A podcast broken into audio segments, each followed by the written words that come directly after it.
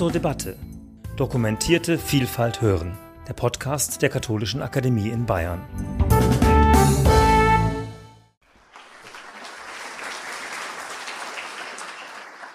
Meine sehr verehrten Damen und Herren, es gibt zahllose Spielarten des Glücks und Unmengen an Definitionsversuchen, die aber von vornherein daran scheitern, dass mit Glück etwas gemeint ist, das im Begriff nicht aufgeht.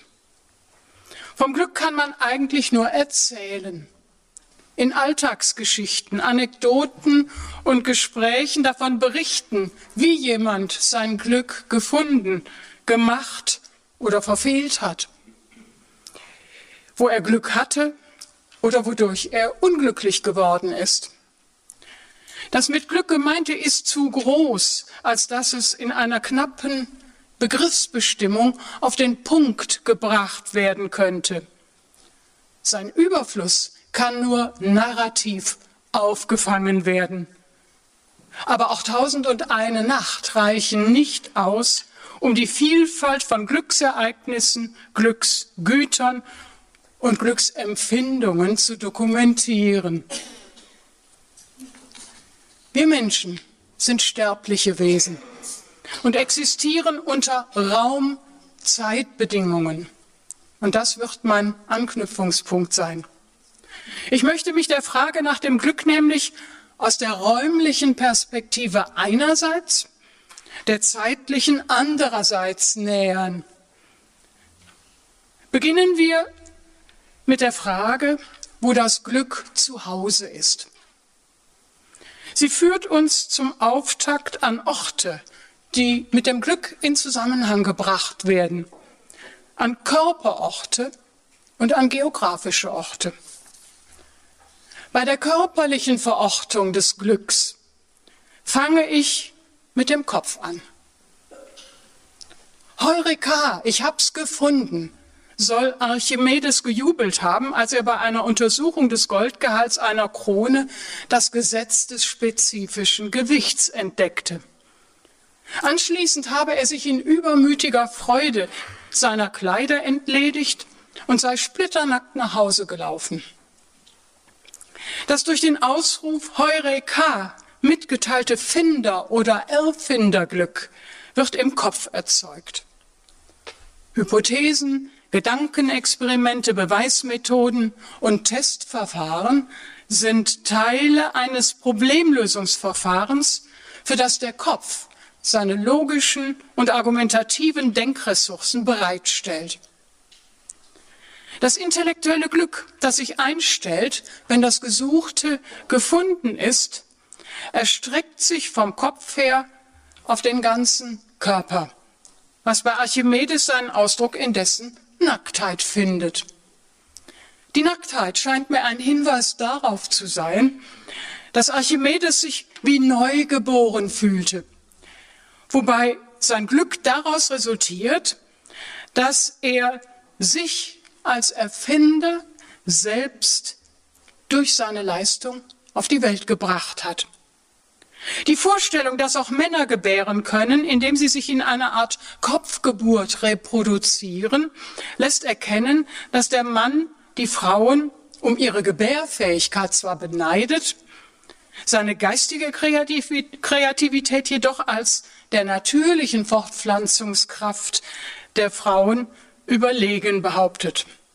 So hat schon Sokrates der den Erfolg seiner philosophischen Gespräche auf seine als Hebammentätigkeit bezeichnete Dialogführung zurückführte, seine Lehrbemühungen als Majeutiker, eben als Geburtshelfer, so beschrieben, dass er den mit ihren selbst erzeugten Gedanken schwangeren Schülern bei der Entbindung von ihren Kopfgeburten behilflich ist. Friedrich Nietzsche hat die geistige Schwangerschaft, so drückt er sich aus, für eine höherrangige Form von Kreativität erklärt als die natürlich biologische Produktivität von Frauen. Und damit das intellektuelle Glück, dessen nur Männer teilhaftig werden können, an die Spitze der Glücksskala gerückt. In Also sprach Zarathustra gibt er dafür die lapidare Begründung, Das Glück des Mannes heißt, ich will. Das Glück des Weibes heißt, er will. Der zweite Körperort des Glücks ist das Herz.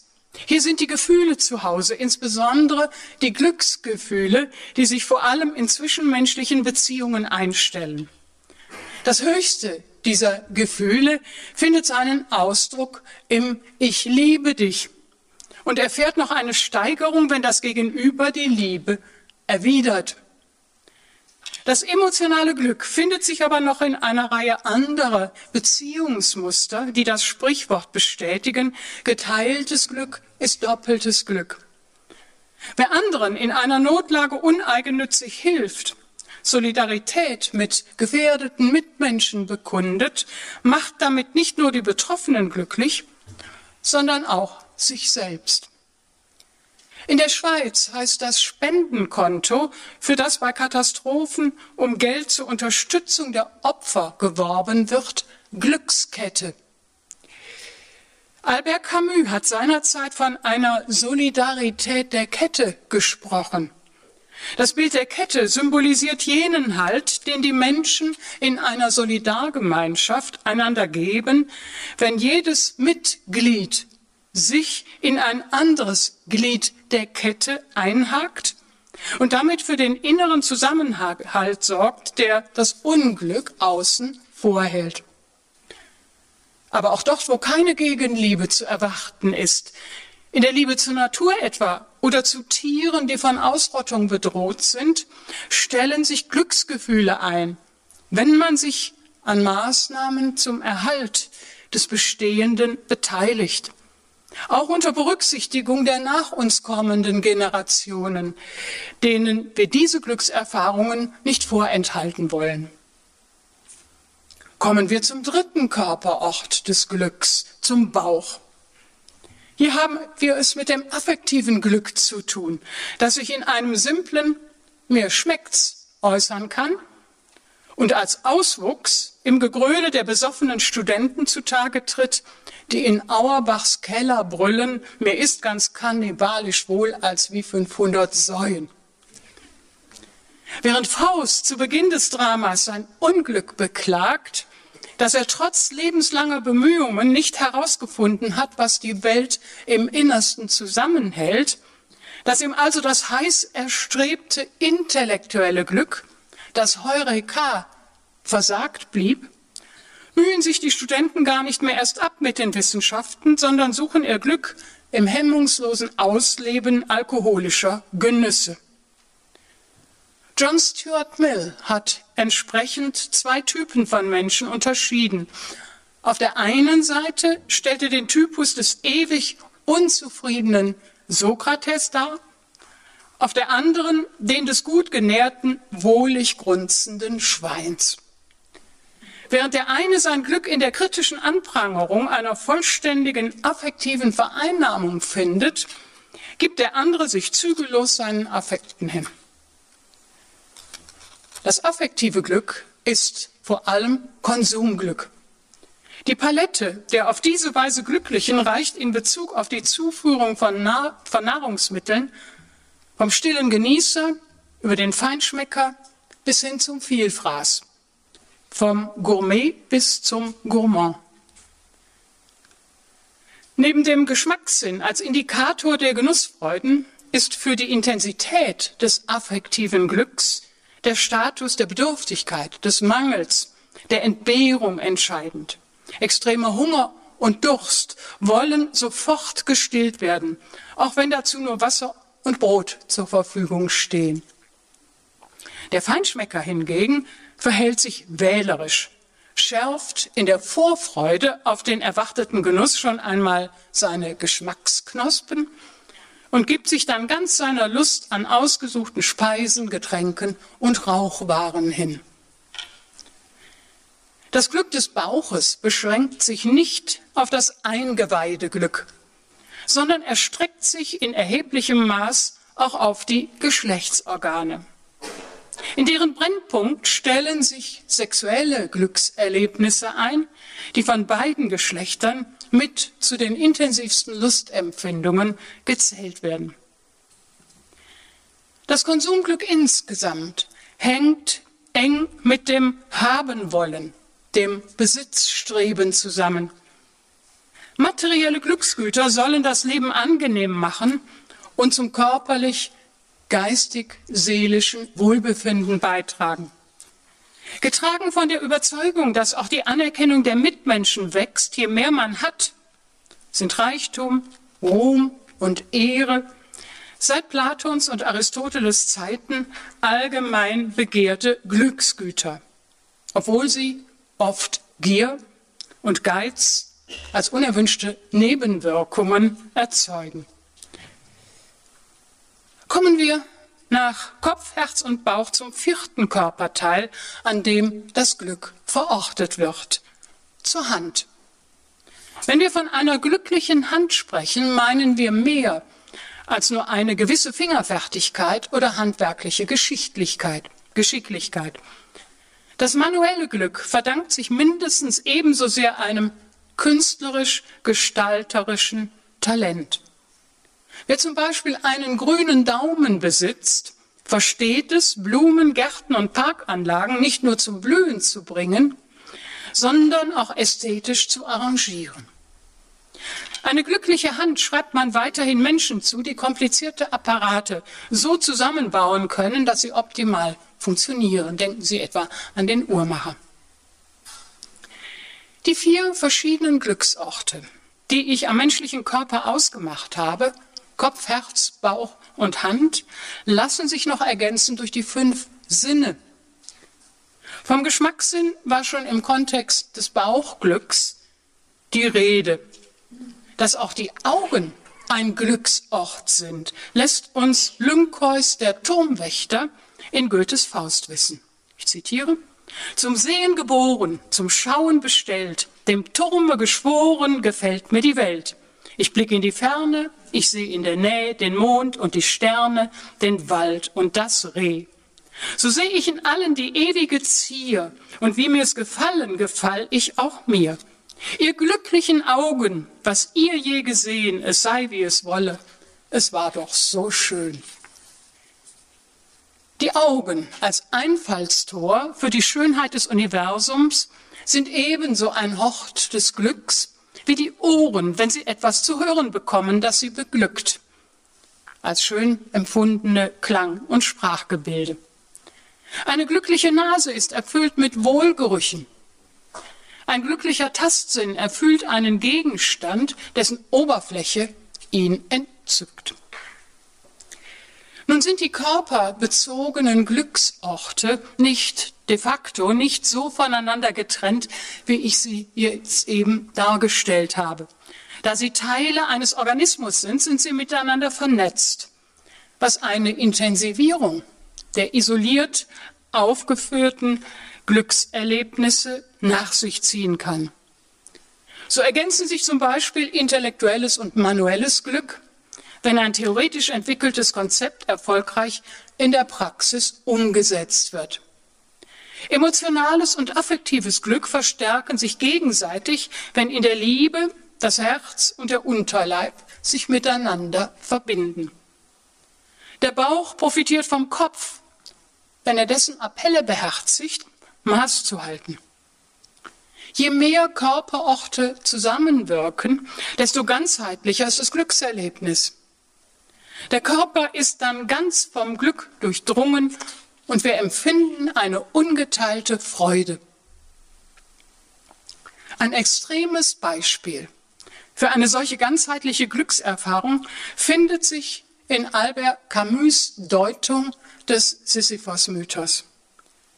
Camus gleichnamiger Essay endet nämlich mit dem Satz, wir müssen uns Sisyphos als einen glücklichen Menschen vorstellen. Diese Behauptung scheint absurd, wenn man das schreckliche Schicksal des Sisyphos betrachtet. Er hatte den Tod in Ketten gelegt, um den Menschen das Sterben müssen zu ersparen. Dafür wurde er von den Göttern grausam bestraft. Sisyphos musste bekanntlich unablässig einen Felsbrocken, einen Berg hinaufwälzen. Kaum auf dem Gipfel angekommen, rollte der Stein wieder zurück ins Tal und die mühselige Plackerei begann von, von neuem, ohne dass ein Ende absehbar war. Denn als Halbgott war Sisyphos unsterblich. Nichts macht unglücklicher, so denkt man, als eine vollen Krafteinsatz erfordernde Tätigkeit, von der man von vornherein weiß, dass sie vergeblich und damit sinnlos ist. Sisyphos weiß, dass der Stein nie oben liegen bleiben wird.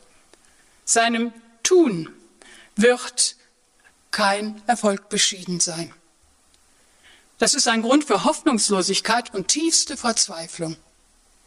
Wieso kann Camus dann behaupten, dass Sisyphos ein glücklicher Mensch sei?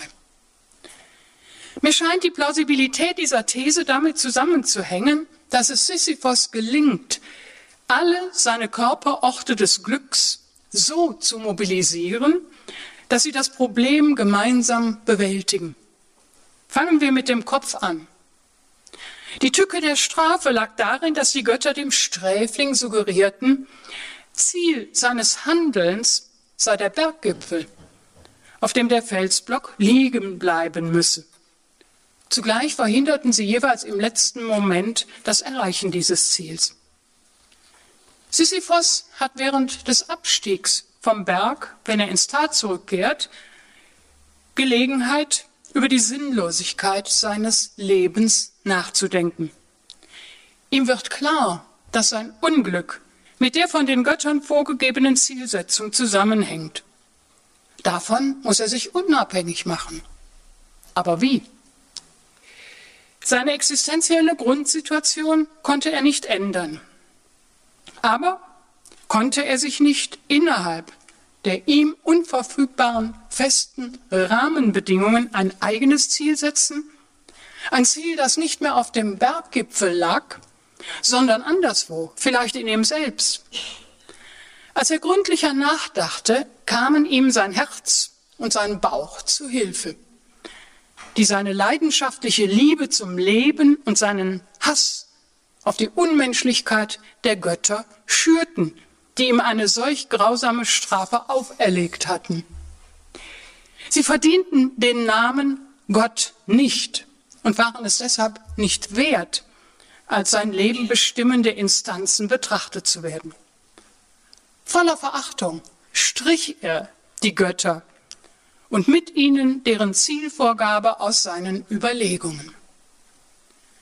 In einem zweiten Schritt dachte Sisyphos über sich nach und seine Möglichkeit, trotz aller Widrigkeiten ein geglücktes Leben zu führen. Er begriff, dass das Ziel, das er selbst bestimmen konnte, vor seinen Füßen lag. Der Weg war sein Ziel, nicht der Berggipfel. Jeder Schritt, mit dem er seine Last voranbrachte, war ein erfolgreich zurückgelegtes Stück Weg. Und Sisyphos wurde klar, dass er damit seine Autonomie, die Verfügungsmacht über sein Leben wieder an sich gerissen hatte, indem er sich das Gehen des Weges zum Ziel setzte. Genau dies, dass er den Berggipfel nicht als Endpunkt, sondern als bloße Durchgangspassage bestimmte, durchkreuzte er die perfide Strategie der Götter. Er war wieder Herr seiner selbst. Zwar blieb seine absurde Situation unverändert, aber dafür war er nicht verantwortlich. Wie sehr sich jedoch für ihn seine Lebensqualität verändert hatte, nachdem er seinem Handeln nicht mehr eine lineare, sondern eine zirkuläre Struktur zugrunde legte, der zufolge jeder Punkt auf dem Kreis des von ihm nach oben und nach unten zurückgelegten Weges zugleich Ausgangs- und Zielpunkt war, wie er den Einsatz seiner Körperkräfte steuert. Ich zitiere hier Camus. Wir sehen das verzerrte Gesicht, die Wange, die sich an den Stein presst, sehen, wie eine Schulter den erdbedeckten Koloss abstützt, wie ein Fuß sich gegen ihn stemmt und der Arm die Bewegung aufnimmt. Wir erleben die ganz menschliche Sicherheit zweier erdbeschmutzter Hände. Der ganze Körper arbeitet also mit, um den Stein zu wuchten, fast als handle es sich um eine Umarmung, eine Verschmelzung gar mit dem Felsbrocken, der Sisyphos eigentlich als Feind zugedacht worden war. Die Koordination und Kooperation von Kopf, Herz, Bauch und Hand macht ihn glücklich. Nochmal ein Zitat von Camus. Darin besteht die verborgene Freude des Sisyphos. Sein Schicksal gehört ihm. Sein Fels ist seine Sache. Mit seiner Lebensfreude kehrt auch die Aufmerksamkeit seiner Sinne zurück, die unter der gewaltigen Belastung abgestorben waren. Er sieht plötzlich seine Umgebung, den Berg, das Tal, mit neuen Augen, nimmt ihre Lebendigkeit und Schönheit wahr. Seine Ohren vernehmen wieder die tausend kleinen, höchst verwunderten Stimmen der Erde, so Camus. Kurz, Sisyphos hat es geschafft, seine körperlichen Glücksorte wieder zu beleben und mit deren Unterstützung seinem Leben neuen Sinn zu geben. Einen Sinn, der das ganze Universum mit einschließt. Die Glücksorte des Körpers verwandeln sich jedoch rasch in Unglücksorte, wenn sie sich nicht ganzheitlich mehr vernetzen, sondern jeweils mit einem absoluten Geltungsanspruch auftreten. So folgt aus einer Verabsolutierung des intellektuellen Glücks eine Herabsetzung des emotionalen Glücks und eine Verächtlichmachung des affektiven Glücks. Wo nur der Kopf das Sagen hat, terrorisiert er Herz und Bauch, unterdrückt deren Glücksansprüche und lässt allein die Hand als Instrument für die Umsetzung seiner Denkkonstrukte zu. Bei einer Verabsolutierung des Herzens werden Kopf und Bauch mit Leidenschaften überschwemmt, die im Zuge irrationaler Gefühligkeit alle Einwände seitens der Vernunft hinwegfegen. Bei einer Verabsolutierung des Bauches endet alles im Konsumrausch, dem jegliches Maß abhanden gekommen ist. Und was schließlich die Hand verabsolutiert, folgt daraus, dass alles Machbare gemacht wird, ohne dass die Konsequenzen einer durchgehenden Technisierung der Welt und unserer Lebensvollzüge bedacht wird. Von den Körperorten gehen wir weiter zu geografischen Glücksorten.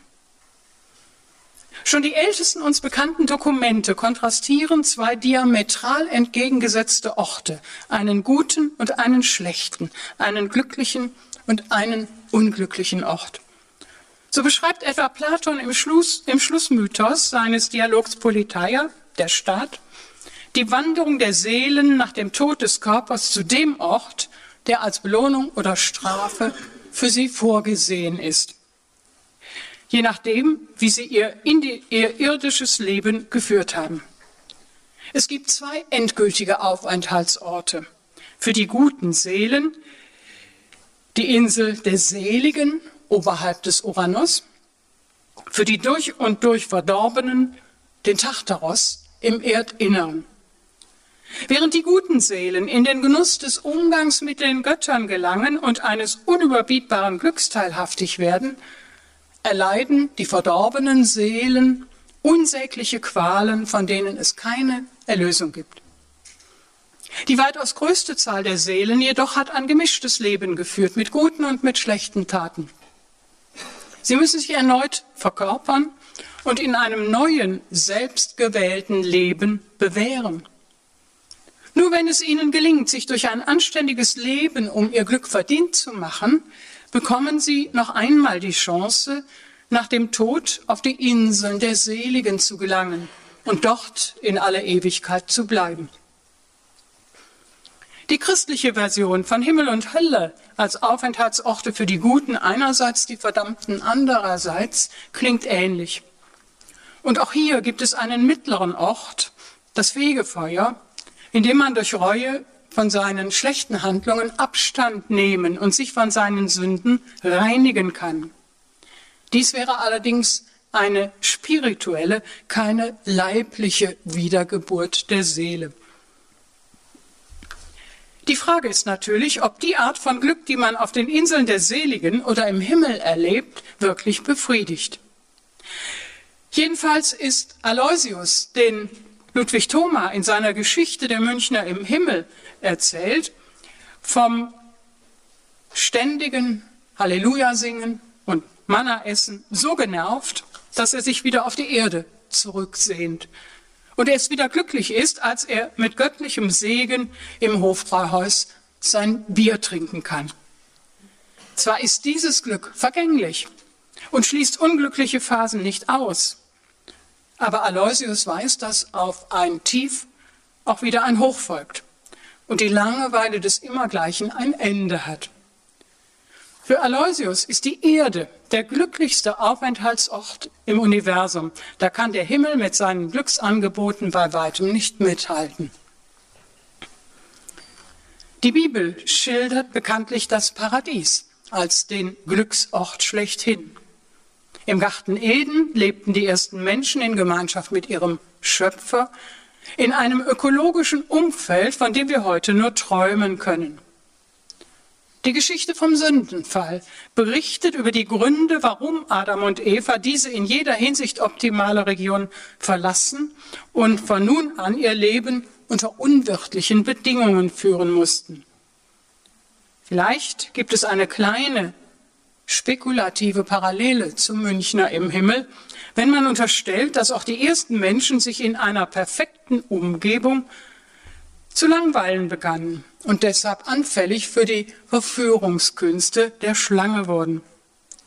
Allerdings hatten sie anders als Aloysius keine Vorstellung von einem anderen, zeitgebundenen und nur phasenweise erfüllten Glück. Sie wollten sein wie Gott, indem sie gegen dessen Gebot verstießen. Und dieses Vergehen wog ungleich schwerer als das übermächtige Verlangen des Münchners im Himmel nach seinem Stammplatz im Bierhaus. Entsprechend wurden sie mit dem Entzug des Paradieses bestraft, des einzigen Glücksortes, den sie kannten und nach der Vertreibung nur in ihrer Erinnerung wiederfanden. Es war das größtmögliche Unglück, das den ersten Menschen widerfuhr. Entsprechend war ihr Verlangen Entsprechend groß war ihr Verlangen nach einem neuen Glück. Obwohl ihnen die Rückkehr ins Paradies verwehrt war, wollten sie wenigstens alles daran setzen, ihre Lebensbedingungen so zu verbessern, dass das Glück zu ihnen zurückkehrte, wenn auch in anderer Form. Der Topos der Insel der Glückseligkeit und der Mythos des Paradieses, die von einem unüberbietbaren Glücksort der Menschen erzählen, kehren wieder in den Utopien. Während in den klassischen Utopien der Renaissance Modelle einer idealen Gesellschaft entwickelt wurden, deren Ziel ein friedliches Zusammenleben aller Mitglieder der Gemeinschaft ist, geht es in den schwarzen Utopien des 20. Jahrhunderts um die Herstellung des größten Glücks der größten Zahl. Gemeinsam ist beiden utopischen Projektarten der Ausgangspunkt, nämlich die empirische Feststellung, dass die Menschheit auf ihren Untergang zusteuert, weil die sich zusehends verschlimmernde Lebenssituation die Mehrheit der Erdenbewohner ins Unglück stürzt. Nun wird durch das Wort Utopie bereits signalisiert, dass der beschriebene Glücksort nicht existiert. Utopos bedeutet so viel wie kein Ort, nirgends. Es ergeben vage Andeutungen, geografische Hinweise auf irgendeine Insel in einem fernen Ozean, wo der angepriesene Idealstaat angeblich verwirklicht ist. Aber in der Realität gibt es ihn noch nicht. Er dient vorab nur als Vorbild, nachdem die bestehenden Staaten umgebaut werden sollen. Der Unterschied zwischen den klassischen und den modernen Utopien besteht darin, dass mittels der Neugestaltung der Staaten etwas passieren soll, und zwar etwas passieren, dass sich am Ende die ganze Erde in einen Glücksort verwandelt. In den Utopien der Renaissance setzt man auf die Erziehung der Bürgerinnen und Bürger zur Tugend. In den modernen Utopien auf die Verbesserung des Menschenmaterials durch genetische Eingriffe und soziale Manipulationen. Der Preis für das Gelingen des jeweiligen Glücksprojekts ist in beiden Fällen die Eliminierung individueller Freiheit. In Thomas Morus Utopia betrachtet man die Lust als Endzweck und das eigentliche Glück. Schaut man jedoch genauer hin, so beziehen sich die Wörter Lust und Glück auf das soziale Gesamtwohl, nicht jedoch auf die Empfindungen des Einzelnen. Dessen Wohlverhalten wird erzwungen durch rigide, rigide Verhaltensregeln, die verhindern sollen, dass jemand seine eigene Befindlichkeit zum Maßstab seines Handelns macht. Die Abrichtung zur Tugend, zur Gemeinschaftstauglichkeit wird unterstützt durch die äußere zur Schaustellung strikter Gleichheit.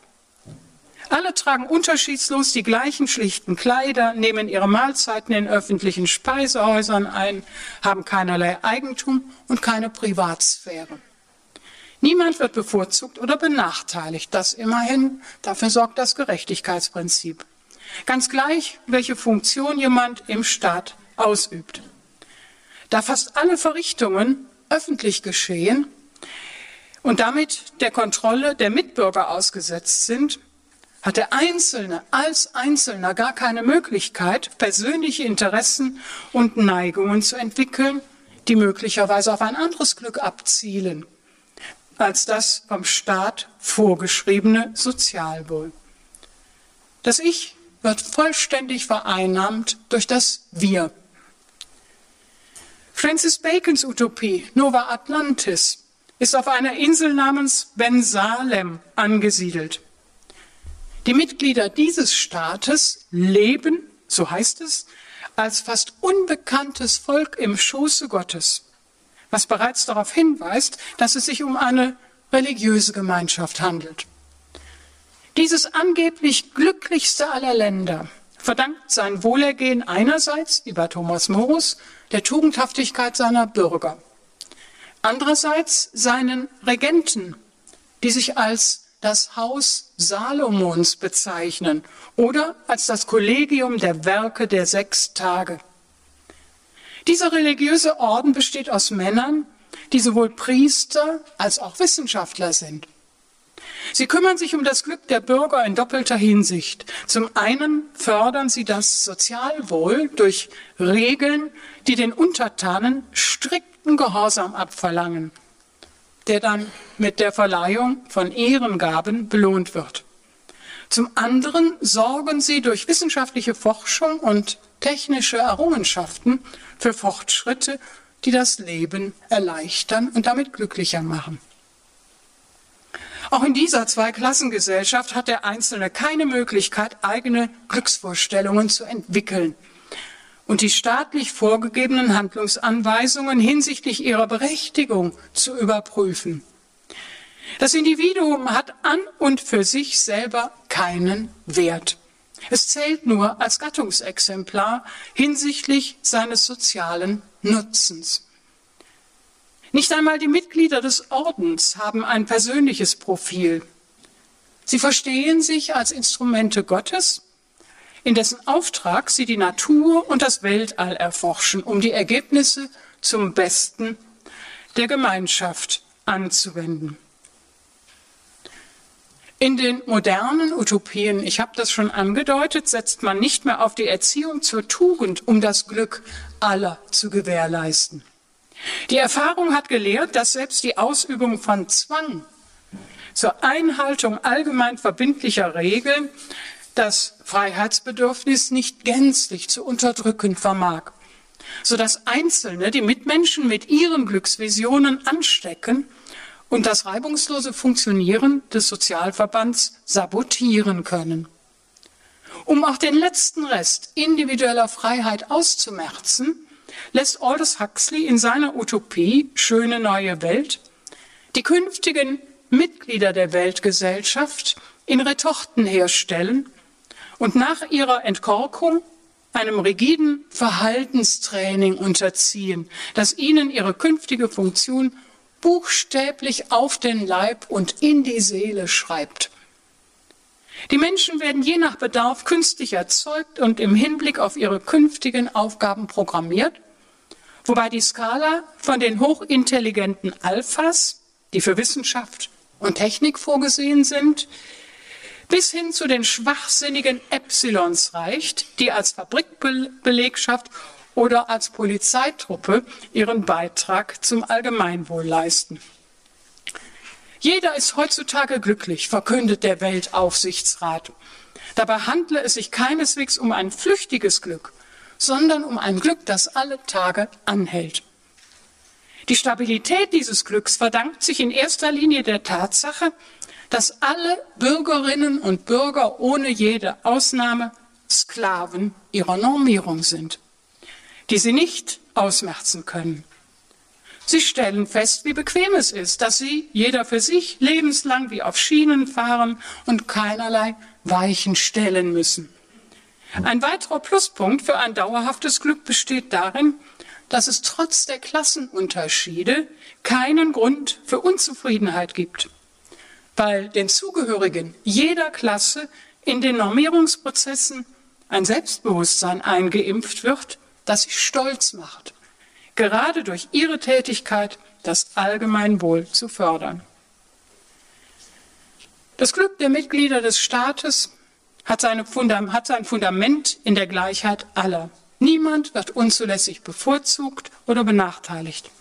Sie alle sind künstlich erzeugt worden, ohne Eltern aufgewachsen und sterben an ihrem 60. Geburtstag. Sie kennen von Kind an den Tag ihres Todes, an dem die euphorisierende Droge Soma sie glücklich ins Jenseits befördern wird. Und entsprechend angstfrei denken sie an ihr Ende. Sie konnten ein konfliktfreies, friedevolles, erfülltes Leben im Dienst der Allgemeinheit führen. Dabei haben sie nichts verpasst und alles, was sie begehrten, bekommen.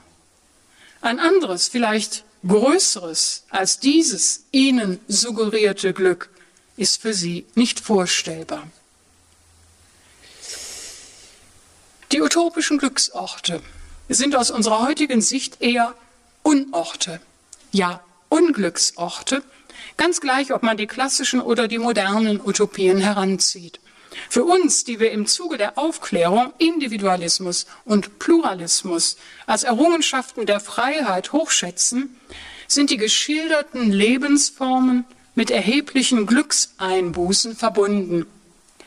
Zwar wünschen auch wir uns angesichts der schlimmen Zustände, die Millionen von Menschen um Leib und Leben fürchten lassen, eine friedliche Weltgesellschaft, in der alle miteinander kooperieren, anstatt danach zu trachten, sich gegenseitig umzubringen, aus Hass, aus Neid, aus ideologischen und rassistischen Gründen. Doch wenn eine solche Weltgesellschaft erkauft ist mit dem Glück der Individuen, die um des kollektiven Glücks willen ihre, ihres Selbstbestimmungsrechts und damit ihrer Entscheidungsfreiheit beraubt sind, wird die Erde als unser Lebensraum zu einem Unort, weil der Köder des kollektiven Glücks nicht über den Verlust der persönlichen Freiheit hinwegzutäuschen vermag. Weg von der Großräumigkeit der Glücksutopien führen bescheidenere, kleinere Glücksorte, die gleichwohl ein intensives Glück vermitteln können. Der Pferderücken zum Beispiel kann für passionierte Reiter ein Glücksort sein.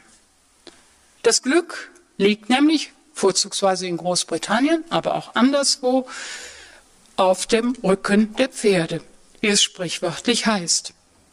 Dies ist recht, wenn es als Fluchtinstrument begehrt wird, wie von Richard III., der ein Königreich für ein Pferd anbot, um glücklich zu entkommen. Ein anderer kleiner Glücksort ist der Winkel, in dem man beschaulich und ungestört ein zufriedenes Leben führen kann. Manche bezeichnen das Glück im stillen oder trauten Winkel allerdings als Spießerglück. Dem sie ein abenteuerliches Leben vorziehen, auch wenn es mehr Risiko und damit jederzeit die Möglichkeit von Unglück in sich birgt. Einen letzten Glücksort, der sich jedoch einer genauen Bestimmung entzieht, möchte ich noch erwähnen. Dieser Glücksort gehört zu den mythologischen Glücksvorstellungen, nimmt aber doch eine Sonderstellung unter ihnen ein. Ich beziehe mich auf die Göttin Fortuna, die ihr mit Glücksgütern aller Art bestücktes Füllhorn über den Menschen auszuleeren pflegt. Da sie dies jedoch nicht nach Absicht und Verdienst, sondern völlig willkürlich tut, kennt man nicht im Voraus den Ort, an dem man sich begeben muss, um zu den Begünstigten zu gehören. Fortuna öffnet ihr Füllhorn, wann es ihr gefällt. Und so ist es bloßer Zufall, ob ich mich gerade dort befinde, wo sich ihr Segen ergießt. Deshalb meinen wir, auch wenn wir sagen, wir hätten Glück gehabt, dass es reiner Zufall war, dem wir es verdanken. Die Redeweise, dass das Schicksal es gut mit uns gemeint habe, führt schon in die Irre, weil damit unterstellt wird, irgendeine Instanz hätte sich persönlich um mein besonderes Wohlergehen gekümmert. Das Fortuna-Glück ist ein vagabundierendes Glück, auf das man sich nicht verlassen kann und das man deshalb auch nicht suchen, sondern allenfalls erhoffen kann. Wenn es einem zufällt, freut man sich. Aber das eigentliche Glück hängt dann davon ab, wie man damit umgeht, was man etwa mit einem Lottogewinn anfängt oder welche Konsequenzen man aus einer Katastrophe zieht, der man glücklich entronnen ist. Ich habe bisher versucht, das Glück in verschiedenen Dimensionen des Raums zu verorten, empirisch, geografisch, methodologisch, utopisch. Ergänzen möchte ich zum Abschluss, und das relativ kurz, noch auf die Zeit zu sprechen kommen, die für das Glücksempfinden eine nicht unerhebliche Rolle spielt. Schon die Sprichwörter halten fest, dass für einen glücklichen Menschen die Zeit gleichsam stillsteht. Die Uhr schlägt keinem Glücklichen oder dem Glücklichen schlägt keine Stunde, sind Redensarten, die einen Zustand des aus der Zeit gefallen Seins beschreiben. Dass wir endliche, vergängliche Wesen sind, die Raumzeitbedingungen unterworfen sind, spielt dann keine Rolle mehr. Ein Hauch von Unsterblichkeit scheint den Glücklichen immun zu machen gegen Zerfallsprozesse aller Art. Aber auch diese der Zeit enthobenen Glücksphasen haben ein Ende. Der Alltag mit all seinen unglücklich machenden Zumutungen holt uns wieder zurück in die Zeit. Doch die Erinnerung an das erlebte Glück weckt die Sehnsucht nach einem dauerhaften Glück, nach einer ewigen Seligkeit. Friedrich Nietzsche hat dieses Ewigkeitsbedürfnis aus dem Wesen des Glücks selber abgeleitet, das sich gegenüber allem Weh und Herzeleid durchzusetzen trachtet. Alle Lust will Ewigkeit, will tiefe, tiefe Ewigkeit. So heißt es in Also sprach Zarathustra. Lust, verstanden als körperlich, seelisch, geistige Hochstimmung, ist für Nietzsche die höchste Form von Glück. Ein Glück, das in unüberbietbarer Fülle den Menschen bis in seine Höhen und Tiefen durchdringt, sodass die Grenzen zwischen Kopf, Herz Bauch und Hand verschwimmen. Dieses Glück lässt sich mit Worten kaum mehr beschreiben und am angemessensten musikalisch einfangen. Nietzsche liebte Venedig und das Glück, das ihm dort zuteil wurde, vermittelt uns das sogenannte Gondellied. An der Brücke stand jüngst ich in brauner Nacht. Fernher kam Gesang. Goldener Tropfen quolls über die zitternde Fläche weg. Gondeln, Lichter, Musik. Trunken schwamm's in die Dämmerung hinaus. Meine Seele, ein Seitenspiel, sang sich unsichtbar berührt, heimlich ein Gondellied dazu. Zitternd vor bunter Seligkeit. Hörte jemand ihr zu? Von einer ewigen Dauer des Glücks erzählen auch die Märchen. Viele davon schließen mit dem Satz, und sie lebten glücklich bis ans Ende ihrer Tage. Das vorangegangene Leben war geprägt durch viel Unglück, Schmerz und Leid.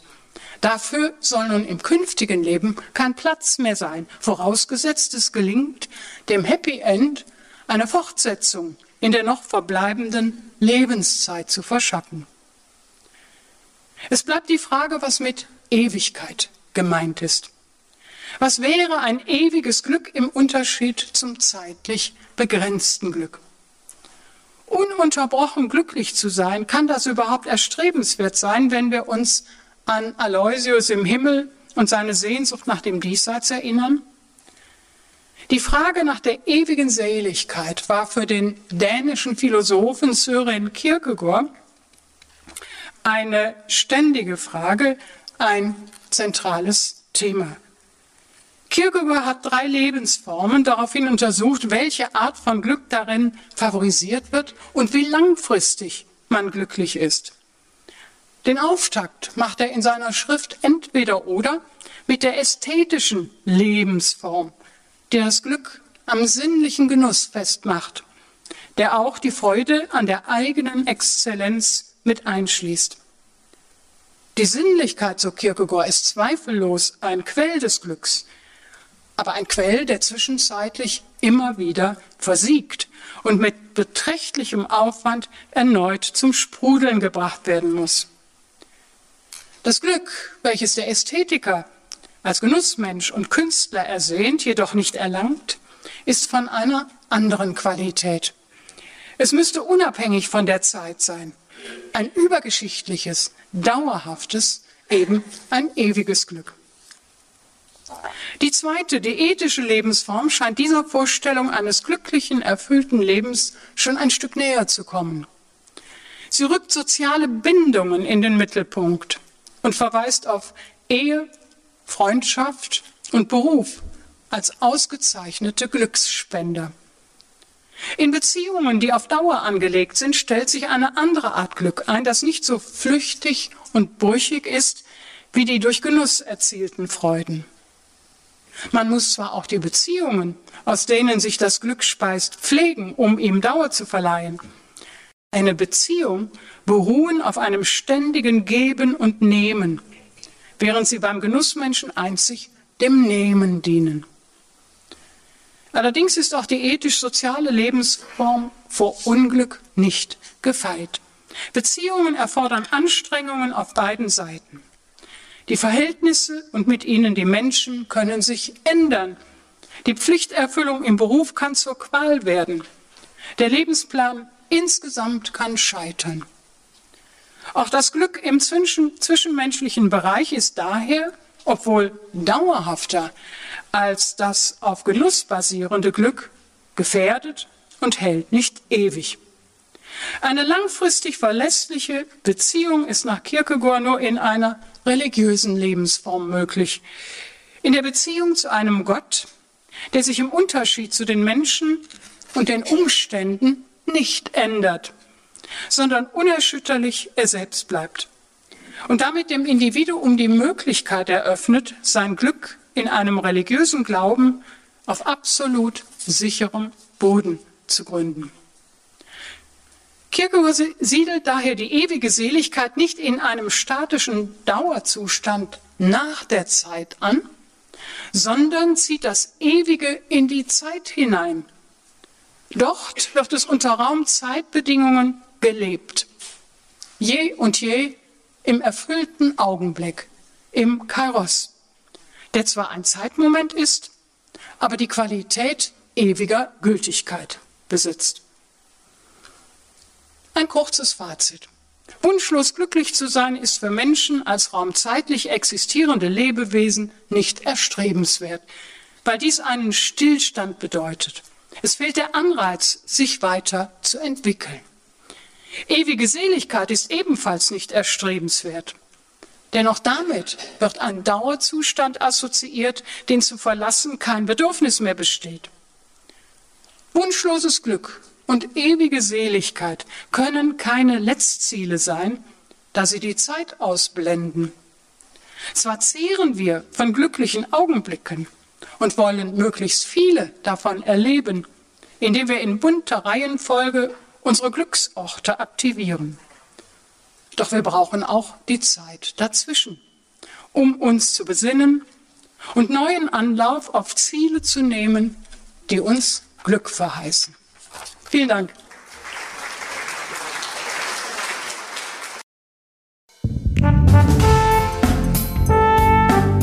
Sie hörten zur Debatte Dokumentierte Vielfalt hören, der Podcast der Katholischen Akademie in Bayern.